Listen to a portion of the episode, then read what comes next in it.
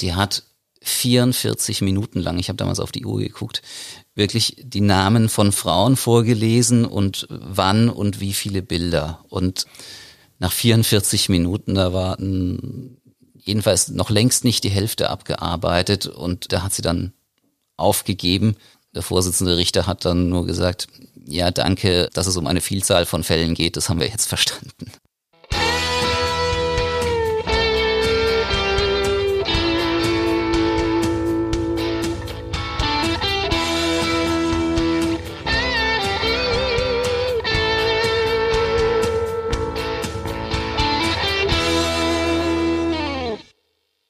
Liebe Zuhörerinnen und Zuhörer, herzlich willkommen zu unserem Podcast Alles Böse. Mein Name ist Uwe Renners, ich bin stellvertretender Chefredakteur bei der Rheinpfalz. Mir gegenüber sitzt Christoph Hemmelmann, unser Mann für Alles Böse. Hallo Christoph. Hallo. Christoph, wir produzieren heute ein bisschen unter erschwerten Bedingungen. Wir haben hier die Handwerker im Haus.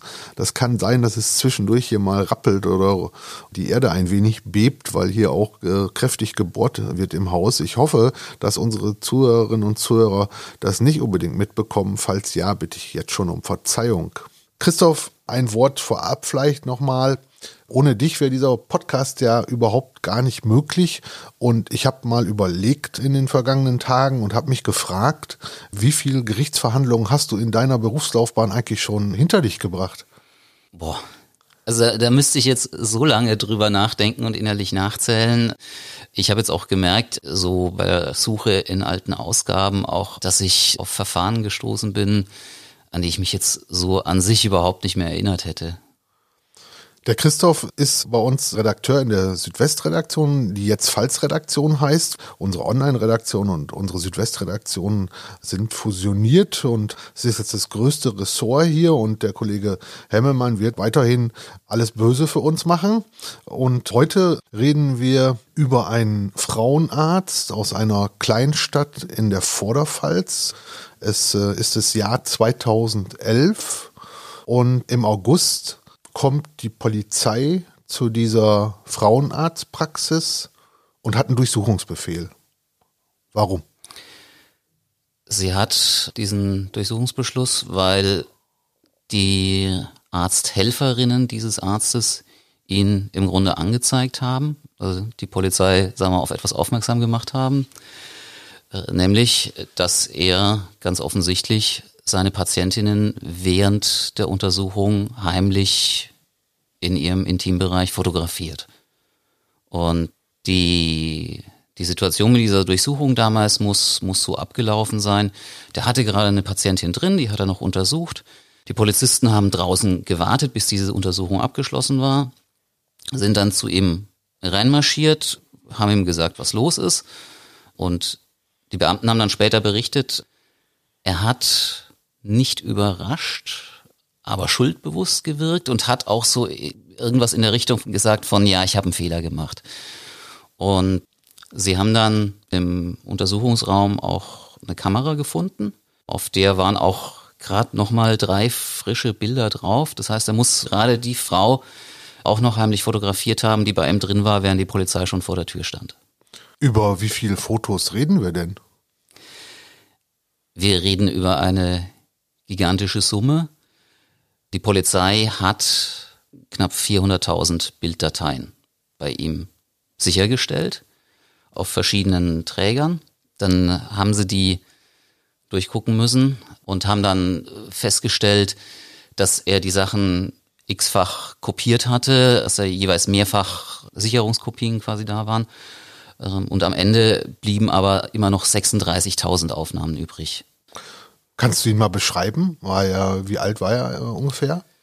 Er war zu dem Zeitpunkt so Mitte, Ende 50, war ein recht großgewachsener Mann, graue Haare, vielleicht so eine leicht gebeugte Körperhaltung, wie man das bei, bei sehr großen Menschen ja auch öfters hat, dass sie sich mal so ein bisschen vorbeugen. Und hat im Gericht immer versucht, Haltung zu wahren, er ist also immer mit, mit Anzug und Krawatte gekommen. Ich habe ihm noch so äh, in Erinnerung, so das typische Bild für mich war äh, eher mit, ich glaube, so einem blauen Hemd und so, so, so einer lachsfarbenen Krawatte, so die Art. Und ja, so, so saß er dann da. Ja. Mich würde mal interessieren, was war das für ein Mensch, der Frauenarzt?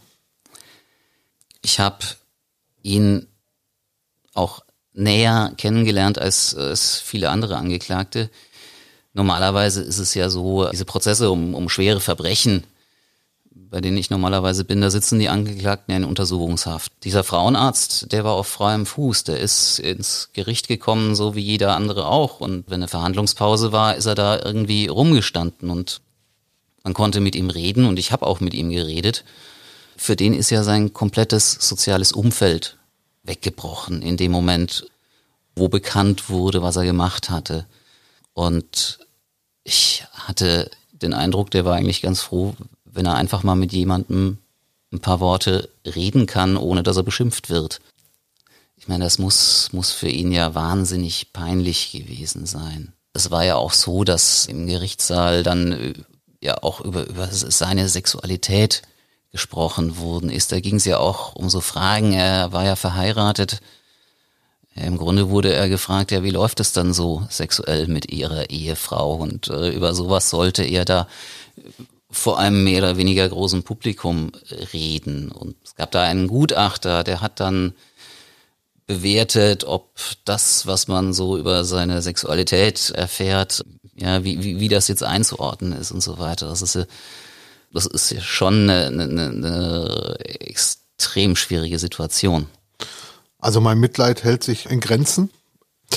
Wie viele Frauen waren betroffen? Also betroffen waren so 1850 Frauen in etwa dann, du sagtest gerade, die Polizei hat die Bilder alle durchgeschaut. Ja. Jetzt gehe ich mal davon aus, dass er Fotos gemacht hat, wo jetzt nicht das Gesicht drauf zu sehen ist, wo sondern wo andere Dinge drauf zu sehen waren. Wie wurden denn diese Frauen identifiziert? Also es gab zumindest in Einzelfällen auch Bilder, wo man tatsächlich wohl auch Gesichter gesehen hat, aber im, im Regelfall in der Tat war es der Intimbereich. Polizei ist letzten Endes hergegangen und hat sich äh, die, die Terminkalender der Praxis hergenommen und das abgeglichen mit den Uhrzeiten, zu denen die Aufnahmen gemacht worden sind. Die, diese die digitalen Dateien, die speichern ja die Zeit, wann das Bild gemacht worden ist. Und jetzt ist es bei diesem Punkt Verletzung des höchstpersönlichen Lebensbereichs durch Bildaufnahmen allerdings so, das ist ein Antragsdelikt. Das ist ein bisschen so wie bei der Beleidigung. Wenn ein Polizist zum Beispiel mithört, wie ich beleidigt werde, wie mir jemand irgendeine Beleidigung zuruft, dann muss der Polizist deswegen erstmal gar nichts machen. Machen muss er erst was, wenn ich dann anschließend sage, hey, ich bin beleidigt worden und ich möchte, dass ihr dagegen vorgeht. Bei dieser Geschichte mit diesen heimlichen Aufnahmen ist es genauso. Das heißt, die Staatsanwaltschaft hat jede Frau, die identifiziert war, angeschrieben. Hat er gesagt, okay, es gibt Fotos von Ihnen, Sie sind betroffen. Sie können sich die auch anschauen, wenn Sie möchten. Und Sie müssen uns sagen, wollen Sie, dass wir wegen Ihres Falls gegen den Arzt vorgehen oder wollen Sie es nicht? Und äh, Teil der Frauen hat das eben auf sich beruhen lassen aber doch eine ganze Menge Frauen hat eben gesagt, nee, ich möchte, dass deswegen gegen ihn vorgegangen wird. Der Frauenarzt hatte seine Praxis damals ja schon äh, viele, viele Jahre. Sie war 1988 gegründet worden, ja. Sind denn dann Bilder, sag ich mal, von Beginn an dort beschlagnahmt worden von der Polizei und auch dann zur Anzeige gebracht worden oder wie ist das gelaufen? Die ältesten Bilder, die die Polizei gefunden hat, waren von 2008. Die hat er, diese allerersten Bilder, die hat er noch mit dem Handy gemacht. Ich musste jetzt noch mal kurz drüber nachdenken, ob man 2008 mit Handys eigentlich schon Fotos machen konnte. Offensichtlich konnte man das damals schon. Aber er ist dann recht schnell auf eine Digitalkamera, so eine kleine Kompaktkamera umgestiegen, eine Olympus. Die hatte keinen Zoom, und hat von der auch keine Geräusche gemacht, wenn man die ein-, ein und ausgeschaltet hat. Und mit der hat er dann eben weitergearbeitet, bis er aufgeflogen ist. In deiner Berichterstattung habe ich gelesen, dass nur Bilder hinzugezogen wurden, die nicht älter als drei Jahre alt waren, weil dort dann eine Verjährungsfrist gilt. Das ist ja, sag ich mal, für die Frauen auch irgendwie ziemlich hart. Ne? Also das ähm, hat das für äh, ja für Kritik gesorgt dort bei der Verhandlung. Über die Verjährungsproblematik ist eigentlich nicht groß gesprochen worden. Für die Strafe macht das ja keinen entscheidenden Unterschied, weil ja in Deutschland, ich glaube, da haben wir schon mal in einer früheren Folge äh, drüber gesprochen, nicht sozusagen einfach für jede einzelne Tat Strafen äh, aufeinander addiert werden, so dass man dann äh, irgendwie in so einem Fall, wenn man jetzt gesagt hätte, was weiß ich, für jedes, für jedes einzelne, für jeden einzelnen Fall, also meinetwegen für jede einzelne Frau, setzen wir mal ein, ein halbes Jahr Haft an, äh, dass man das dann mit äh, 1850 multipliziert und dann, wie gut bist du im Kopf rechnen, äh, bei vielen, vielen Jahren da rauskommt. Reden wir heute jetzt nicht drüber. sondern man nimmt ja sozusagen einen Basiswert äh, für, für eine Tat und wenn jemand diese gleiche Tat äh, ganz oft oder mehrfach getan hat, dann wird halt noch ein Zuschlag mit draufgepackt. Wie viele Frauen haben denn Anzeige erstattet? Also ich würde jetzt aus dem Gedächtnis raus sagen, dass es äh, vielleicht so 1400 oder sowas gewesen sein könnten, aber äh, ich kann es nicht mehr beschwören. Ich erinnere mich noch am ersten Verhandlungstag. Äh, ein Gerichtsverfahren beginnt ja immer damit, dass die Anklage vorgelesen wird. Und in so einer Anklage wird ja eigentlich jeder einzelne Fall vorgelesen, um den es hier geht. Jetzt kann man bei so einem Verfahren, wo äh, wirklich um eine Riesenmasse an Fällen geht, kann man das auch abkürzen. Und der Vorsitzende Richter damals, der hatte die Staatsanwältin also auch, ich sag mal, sehr deutlich drum gebeten, das genau so doch zu tun. Aber sie hat gesagt, nein, ich fange mal an, die Fälle vorzulesen. Äh, und die hat 44 Minuten lang, ich habe damals auf die Uhr geguckt, wirklich die Namen von Frauen vorgelesen und wann und wie viele Bilder. Und nach 44 Minuten, da war jedenfalls noch längst nicht die Hälfte abgearbeitet und da hat sie dann aufgegeben. Der Vorsitzende Richter hat dann nur gesagt, ja, danke, dass es um eine Vielzahl von Fällen geht, das haben wir jetzt verstanden. 2008 hat er die ersten Bilder gemacht, vier Jahre lang, bis die Polizei vor der Tür stand. Hat das niemand gemerkt? Nein. Also lange, lange hat es niemand gemerkt. Es hat offensichtlich keine einzige Patientin gemerkt.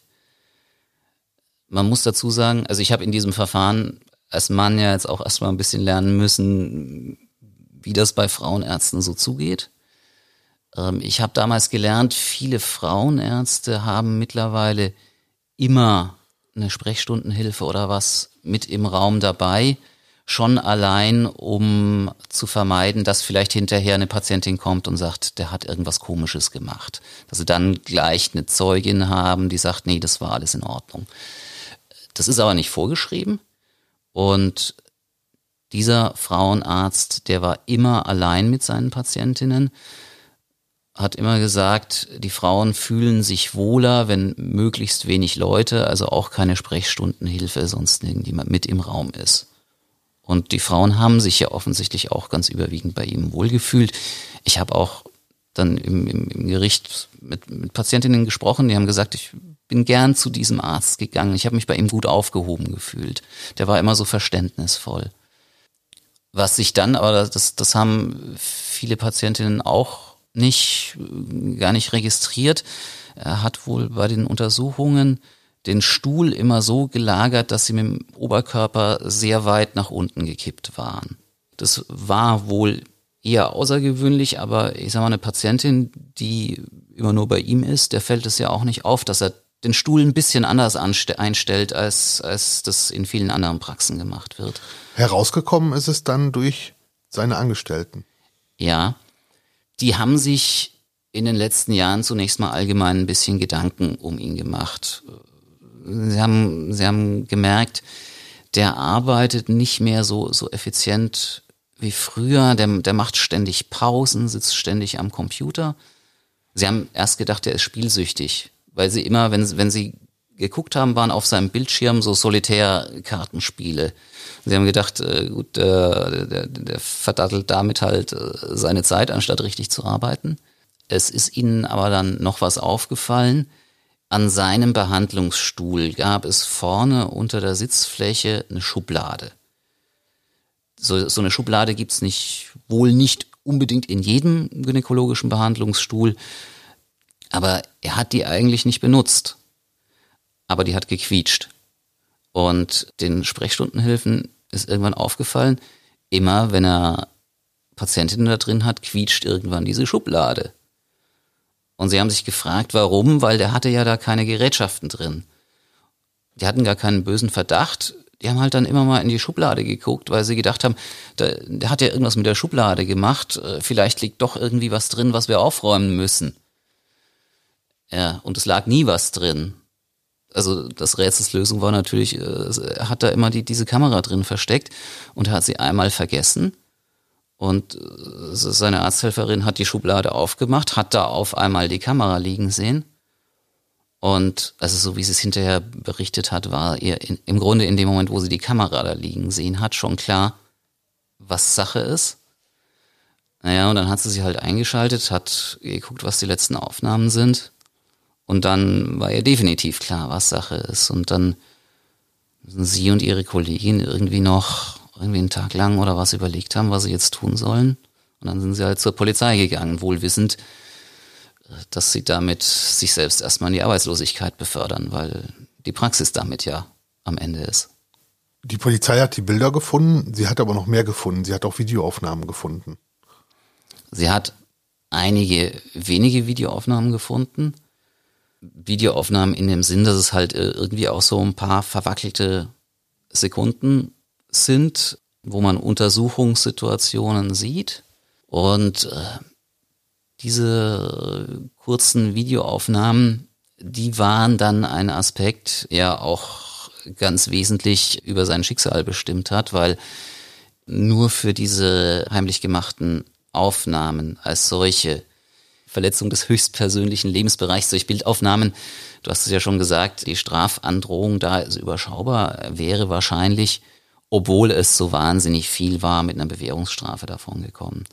Man muss dazu sagen, das war zu dem Zeitpunkt noch relativ neu. Das ist halt, also wir reden etwas, was über was 2008 angefangen hat. 2011 ist er aufgeflogen, 2013 ist er vor Gericht gestanden und es gab zwei entscheidende Gutachter. Das eine war der Psychiater, der sich mit der Frage beschäftigt hat, ist, ist dieser Mann überhaupt schuldfähig, beziehungsweise inwieweit ist es sexuell und so weiter. Was ist so psychologisch, psychiatrisch mit ihm los? Das war die eine Seite und auf der anderen Seite gab es eben noch als Gutachter einen Gynäkologieprofessor aus Mainz, der sich dieses ganze Material angeschaut hat und vom Gericht beigezogen war, einfach um zu sagen, ist das, was wir hier sehen, sehen wir da das, was ein Gynäkologe bei seiner Arbeit ebenso tut und zu tun hat? Oder sehen wir da irgendwelche Sachen, die komisch sind? Und jetzt war das bei den Fotos, bei, bei, bei Standbildern, ist es natürlich schwierig, da irgendwas zu sagen, weil man ja keine Vorgänge sieht. Mit den Videoaufnahmen war es ein bisschen anders, weil das sah man ihn ja in Aktion. Und da gab es dann einige Aufnahmen, bei denen der Professor gesagt hat, hm, das verstehe ich nicht, was der da gerade macht. Das waren Sachen, die sind grundsätzlich unter Ausschluss der Öffentlichkeit gemacht worden, weil in diesen Fällen ja die betroffenen Patientinnen als Zeuginnen auch dabei waren, weil ja auch die nochmal gefragt wurden, was haben, haben Sie da eine Erinnerung dran? Ist Ihnen da was aufgefallen? Und weil natürlich auch diese Aufnahmen gezeigt wurden. Es war so, trotz dieses Ausschlusses der Öffentlichkeit war ich in einem dieser Fälle mit im Gerichtssaal. Das habe ich damals regeln können.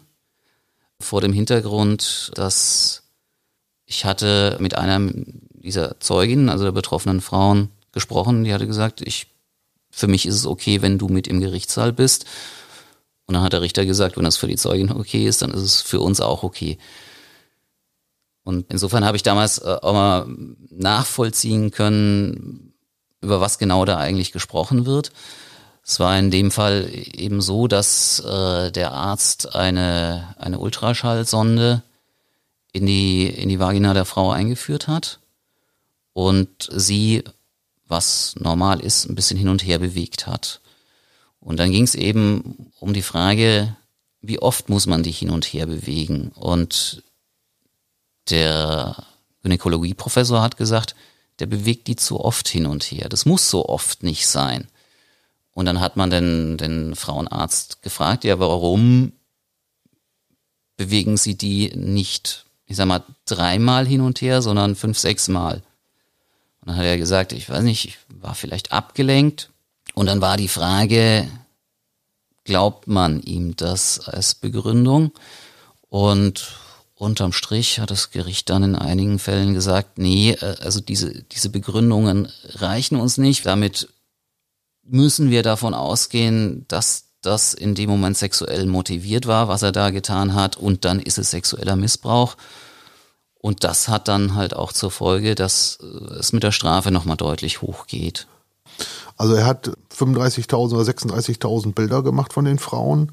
Er hat ein paar Videos gemacht. Er hat aber auch Kinder fotografiert. Also ich erinnere mich, dass eine 13-Jährige war komplett nackt auf diesem Behandlungsstuhl oder in diesem Behandlungszimmer war und man gar nicht so genau wusste, wieso ist die jetzt komplett nackt, weil normalerweise, also ein Frauenarzt untersucht verschiedene Körperregionen, aber da muss man sich normalerweise ja nicht komplett ausziehen. Wobei er damals dann gesagt hatte, die die hat sich einfach von selber komplett ausgezogen, weil sie offenbar dachte, das, das muss man halt. Wird so etwas dann noch anders bei der Strafbemessung äh, beurteilt? Also wenn ich Fotos von einer 13-Jährigen mache, war das ein Thema oder ist das dann bei so einer Menge gar kein Thema mehr? Das war in diesem Verfahren kein Thema. Wobei die Rechtslage an der Stelle ist heute ja auch schon nicht mehr so, wie sie damals war. Es gab ja schon die Frage, hat er bei dieser Unmenge an Bildern, äh, hatte er irgendein bestimmtes Schema, äh, dass er bestimmte Frauen aufgrund irgendwelcher Merkmale fotografiert hat. Ähm, also irgendein Fetisch. Ja. Und ich erinnere mich auch, er hatte, die Polizei hatte zum Beispiel äh, in seinen Dateien dann auch einen Ordner gefunden, der hieß VIP wo man vielleicht dachte, okay, das sind die von den Frauen, die ihn besonders angesprochen haben. Es gab einen Ordner, ähm, der hatte den, den Namen, den Dateinamen HL. Da hat die Polizei darüber spekuliert, ob das für Highlight steht. Aber also es gab gab auch mal ähm, die Vermutung, dass er, dass er bevorzugt Frauen mit Intimrasur fotografiert hat. Es gab äh, die Vermutung, äh, dass er bevorzugt Türkinnen fotografiert hat. Man muss dazu sagen, er hatte relativ viele Türkinnen unter seinen Patientinnen.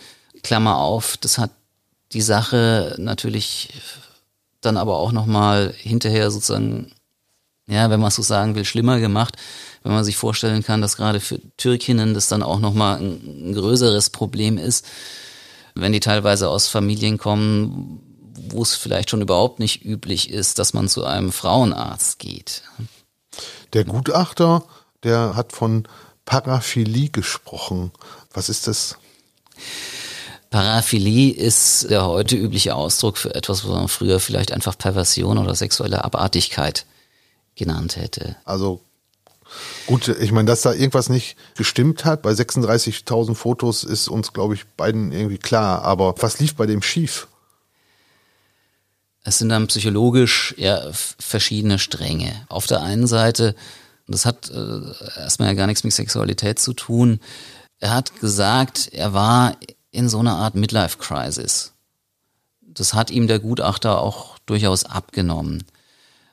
Und äh, es ging vielleicht auch so ein bisschen in die Richtung, dass ihn sozusagen sein Beruf ja irgendwie angeödet hat dass er es anstrengend fand und dass es vielleicht auch eine Komponente war, dass das sozusagen eine Art Rache an seinen Patientinnen war, die ihm sozusagen so unglaublich auf die Nerven gehen. Was sich damit vielleicht auch überschneidet, das Stichwort depressive Verstimmung. Auch das hat ihm der Gutachter durchaus geglaubt, ähm, hat gesagt, das hat schon eine gewisse Rolle gespielt vielleicht. Das sind aber alles Dinge, die für, die, für das Urteil am Ende keine Rolle spielen. Jedenfalls keine große, weil er hätte auch anders handeln können und dann kann man darüber diskutieren, aber man sagt, okay, bei diesem psychischen Knacks kann man sagen, okay, äh, die Strafe vielleicht ein bisschen abmildern, äh, aber es ändert nichts im Grundsätzlichen und und es kam eben dann für den Gutachter auch noch sozusagen diese, diese wirklich sexuelle Seite mit rein. Man muss dazu sagen, der Frauenarzt hat dann irgendwann im Prozess selber auch angeführt, dass er als, ich sag mal, Teenager sexuell missbraucht worden sei. Und zwar in Speyer, in einer protestantischen Kirchengemeinde, durch einen ehrenamtlichen Jugendbetreuer, der wohl ein paar Jahre älter war als er selbst also als der, als der Frauenarzt selbst, der hat davon gesprochen, dass er auch noch von einem anderen Menschen wisse, der damals auch betroffen war. Es ging also, was er erzählt hat, ging also sozusagen in, in, in die Richtung aus Perspektive dieses Jugendleiters dann sadistische Quälereien mit, mit, mit so einem sexuellen Kontext. Und der Frauenarzt hat gesagt, ähm, jetzt im Rückblick, er glaubt schon, dass er dadurch sozusagen auch in seiner Sexualität einen Knacks gekriegt hat und dass das jetzt dann rausgekommen ist. Also der Gutachter hat bei ihm, hat gesagt, dass bei ihm schon was in Richtung einer sadomasochistischen Vorliebe da ist. Es gab auch noch äh, entsprechende Sachen, die man auf seinen Computern gefunden hatte, die er aus dem Internet hatte. Da waren wir dann an dem Punkt, wo, wo der Gutachter auch eben von Paraphilie gesprochen hat. Aber wie gesagt, unterm Strich blieb da halt, war nichts, was in der juristischen Bewertung entscheidend wäre. Also 2011 die Bilder gefunden, 2013 war der Prozess. In der Zeit dazwischen hat er an die Frauen insgesamt 280.000 Euro Entschädigung gezahlt, hat er gesagt vor Gericht. Da kam dann aber auf einmal noch eine zweite Geschichte mit rein, äh, ein zweites Ermittlungsverfahren, weil man ihm vorgeworfen hat, dass er Geld zur Seite geschafft hat die, den, den, das Schmerzensgeld, wenn, wenn betroffene Frauen Schmerzensgeld wollten, dann mussten sie das in anderen Verfahren geltend machen. Und das lief dann auch an verschiedenen Amtsgerichten.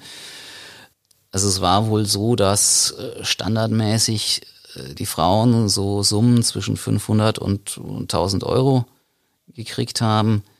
Sein Anwalt äh, hat das mir gegenüber immer gesagt, wissen Sie was, wir haben hier irgendwie ein Vermögen X. Das ist vorhanden, davon wird nichts übrig bleiben, das ist klar. Der, der Mann hat hinterher nichts mehr. Wenn ich jetzt aus äh, diesem Vermögen X äh, einer einzelnen Frau relativ viel gebe, dann gehen andere komplett leer aus. Also müssen wir irgendwie schauen, dass wir mit den Summen nicht zu hoch gehen, damit möglichst viele wenigstens etwas kriegen diese Geschichte mit der Frage, hat er da noch irgendwie Geld beiseite geschafft? Ähm, sein Anwalt hat mir damals erzählt, er musste Kanzlei quasi umbauen, weil er zusätzliche Schränke und Regale und so weiter für diese ganzen Akten gebraucht hat, die mit diesem Fall zusammenhängen. Und dass es da in der Abwicklung geknirscht hat, ist natürlich auch irgendwo klar. Wir hatten damals ein Foto in der Zeitung, in der man diese Akten zum Teil sehen konnten. Es waren ja Massenkartons, die da auf den Schreibtischen standen. Also er ist dann verurteilt worden. Ja. Keine Bewährungsstrafe. Nein, äh, dreieinhalb Jahre Haft. Also es ist in Deutschland so, bis zu zwei Jahren Haft kann man Bewährung kriegen und kriegt sie dann normalerweise auch. Äh, alles, was drüber ist, ist nichts mit Bewährung. So, das war jetzt das Jahr 2013, da ist er verurteilt worden. Jetzt schreiben wir das Jahr 2015, springen wir mal zwei Jahre. Der läuft immer noch frei rum der lief immer noch frei rum, weil das Urteil noch nicht rechtskräftig war. Es bleibt in solchen Verfahren immer noch die Möglichkeit der Revision. Da ist aber jetzt in dem Fall nicht viel bei rausgekommen. Da ist nicht viel bei rausgekommen. Ähm, Also er ist dann für dreieinhalb Jahre ins Gefängnis gegangen. Er ist dann ins Gefängnis gegangen. Was er abgesessen hat, wissen wir nicht. Normalerweise ist es in Deutschland so, ich sag mal, wenn man sich ordentlich aufführt in der Haft, äh, wird man nach, wird man rausgelassen, wenn man zwei Drittel verbüßt hat. In seinem Fall könnte ich mir durchaus vorstellen, dass das auch noch schneller gegangen ist. Ich meine, der hat ja, oder auch schon bei der Polizei, der hat ja gesagt, okay, wenn, wenn ich euch irgendwie helfen kann, dann tue ich das. Und der hatte ja auch gemacht, Familie, der war verheiratet, hatte ja. ein Kind. Ja. Der, hatte Kinder, der Kinder. hatte Enkel. Ja. Zwei Fragen habe ich noch, Christoph. Kann der je wieder als Arzt arbeiten? Das lässt sich ganz einfach mit Nein beantworten. Es lässt sich ein bisschen komplizierter auch beantworten. Das Gericht hatte, glaube ich, ein Berufsverbot für ein paar Jahre ausgesprochen. Andererseits war klar, seine Approbation war ihm vorläufig entzogen, nachdem die Anklage im Raum stand und es war immer klar, wenn er verurteilt wird, dann ist diese Approbation endgültig weg. Davon mal abgesehen hat er auch selbst gesagt, er weiß ganz genau, er kann, er darf, er will nie wieder eine Frau untersuchen. Was ist mit den Bildern passiert? Das war eine längere Geschichte, zumal am Anfang ja auch noch die Frage im Raum stand, über die haben wir jetzt gar nicht äh, geredet, aber der erste Reflex bei den Leuten damals war ja, der hat heimlich Fotos gemacht, was macht man mit denen? Na, die stellt man doch bestimmt irgendwo ins Internet. Die sind aber nirgendwo gefunden worden. Die sind, die sind nirgendwo gefunden worden. Man hat bei ihm auch nie irgendwelche Spuren gefunden, dass er irgendwas in der Art gemacht hat. Also es ist immer extrem schwer zu beweisen, dass etwas nicht passiert ist, aber wir können hier guten Gewissens davon ausgehen, dass diese Bilder nie äh, aus, aus seiner Praxis bzw. von seinen Speicherkarten und so weiter irgendwie nach draußen gegangen waren. Wir können eigentlich auch guten Gewissens davon ausgehen, dass die Polizei damals alle Speichermedien gefunden hat, auf denen er das Zeug hatte.